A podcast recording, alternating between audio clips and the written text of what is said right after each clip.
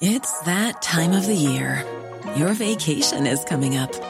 You can already hear the beach waves, feel the warm breeze, relax, and think about work.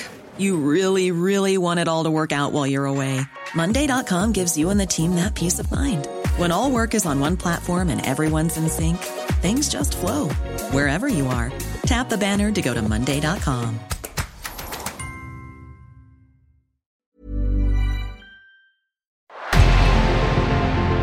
revenant à la lampe à huile, je ne crois pas au modèle Amish. But there is one more thing. Don't try to be too smart. Pay taxes when, when you have to pay taxes. Je ne peux pas répondre à, à votre question, Monsieur le Président, parce que je n'ai pas de monde connecté. And that was a big mistake. And I'm sorry. Welcome to the Cybertruck Unveil. Voilà, je suis localisé en Allemagne. Signaux faibles, le podcast de siècle digital qui décode l'actualité du numérique. Bonjour à toutes et à tous, nous sommes le vendredi 23 septembre, c'est bientôt le week-end, courage. En attendant, c'est parti pour 5 actualités et le sommaire. Nous allons commencer cet épisode par parler d'une intelligence artificielle devenue PDG en Chine. Il sera ensuite question de cloud, avec trois géants du secteur devant l'autorité de régulation britannique. Toujours dans le cloud, Alibaba prévoit d'investir 1 milliard de dollars dans le cloud à l'étranger. Nous évoquerons également Frances Hogan, la lanceuse d'alerte a créé une association pour rendre les réseaux sociaux plus sains.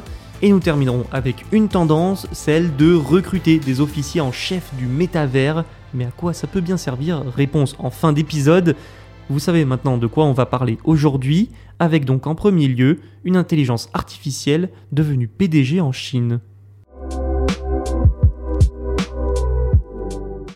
Oui, vous avez bien entendu, une intelligence artificielle est devenue PDG d'une entreprise chinoise, NetDragon Websoft. C'est une entreprise chinoise spécialisée dans les jeux multijoueurs en ligne, et elle vient donc de prendre une décision assez originale, hein, je crois qu'on peut le dire.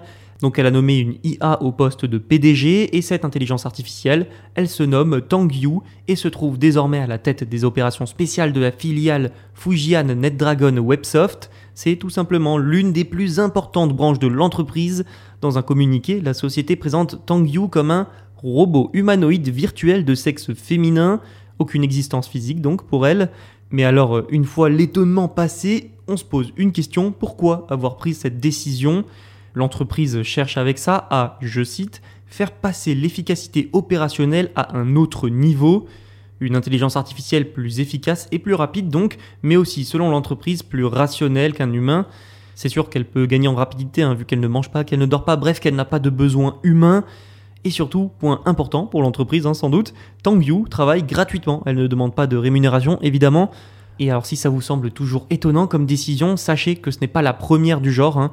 donc c'est peut-être une tendance qui va être amenée à se développer dans les années à venir. Enfin, l'entreprise considère que son intelligence artificielle est une grande étape vers l'avènement d'une, je cite, organisation métavers. Elle souhaite en effet se lancer pleinement dans le métavers pour créer une communauté de travail.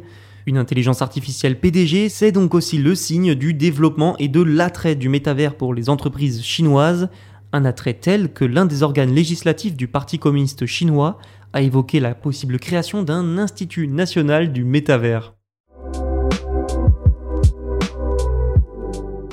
Parlons peu, parlons cloud maintenant. Amazon, Microsoft et Google font face à une enquête britannique sur leur domination du marché du cloud computing. Le régulateur britannique qui enquête est l'Ofcom.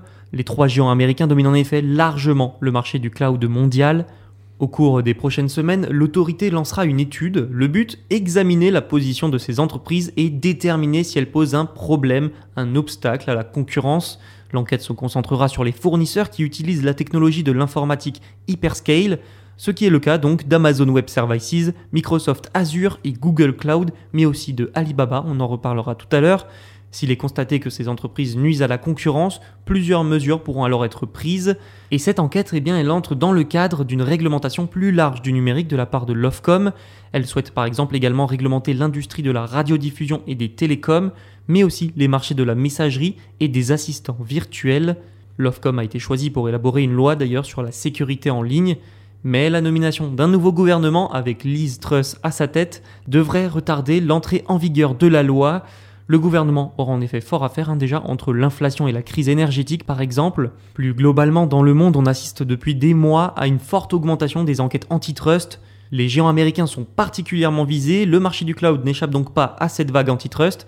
Certaines entreprises peuvent s'inquiéter. hein. Amazon par exemple détenait quand même 32% du marché en 2021. Et à eux trois, Amazon, Microsoft et Google détiennent pas moins de 81% des revenus du marché au Royaume-Uni, c'est énorme. Il faudra donc suivre de près l'évolution de ce marché dans les prochains mois parce qu'il risque de connaître quelques changements. Toujours dans le cloud, parlons d'Alibaba, un géant chinois. L'entreprise fait partie du top 5 des entreprises cloud avec sa filiale Alibaba Cloud. Au niveau mondial, elle détenait 6% du marché fin 2021, juste devant IBM Cloud et derrière Google Cloud. Il faut dire que la majeure partie de son marché et de sa clientèle se trouve en Asie et plus particulièrement en Chine. La société compte investir donc 1 milliard de dollars dans son écosystème cloud à l'étranger. Et cette décision, eh elle a été probablement motivée par l'état de l'économie chinoise. Déjà, la Chine a multiplié ses efforts de régulation et de répression contre ses plus grandes entreprises. Alibaba a donc naturellement été touché. Mais surtout, la Chine subit les conséquences de la crise économique mondiale et de sa politique zéro Covid. La crise mondiale fait, elle, baisser la demande et donc forcément a des impacts sur la production en Chine. Ensuite, il y a des restrictions sur certaines entreprises, essentiellement prises par les Américains et dans le domaine des semi-conducteurs. Mais il y a surtout la politique zéro Covid de Pékin qui ralentit l'économie forcément.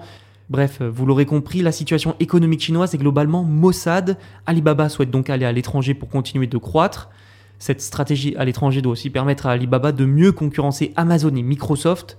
Alibaba Cloud travaille actuellement avec 11 000 partenaires dans le monde entier, y compris des Américains, mais reste quand même troisième ou quatrième selon les études sur le marché. Notons enfin qu'en juin déjà, Alibaba Cloud a intensifié ses efforts de développement des affaires internationales avec deux initiatives majeures. Il s'agit du lancement d'un outil logiciel pour aider ses entreprises partenaires à gérer leurs émissions de carbone et de la création de deux nouveaux centres de données en Arabie saoudite. Quatrième actualité du jour, Frances Hogan, ancienne de chez Facebook et lanceuse d'alerte, a créé une association. Souvenez-vous, elle est à l'origine des Facebook Files, qui avait révélé une série de graves dysfonctionnements chez Facebook en 2021. Eh bien, elle a annoncé jeudi qu'elle lançait une organisation à but non lucratif, avec pour objectif de rendre les réseaux sociaux plus sains. Ça va pas être une mince affaire, hein. Cette organisation semble donc reprendre une partie de ce qu'elle a dit et préconisé aux législateurs lors de ses auditions. Rappelons que Frances Hogan était quand même chef de produit chez Amazon. Son association se nomme d'ailleurs Beyond the Screen. Elle commencera par créer une base de données open source sur la façon dont, je cite, les big tech échouent dans leurs obligations légales et éthiques envers la société.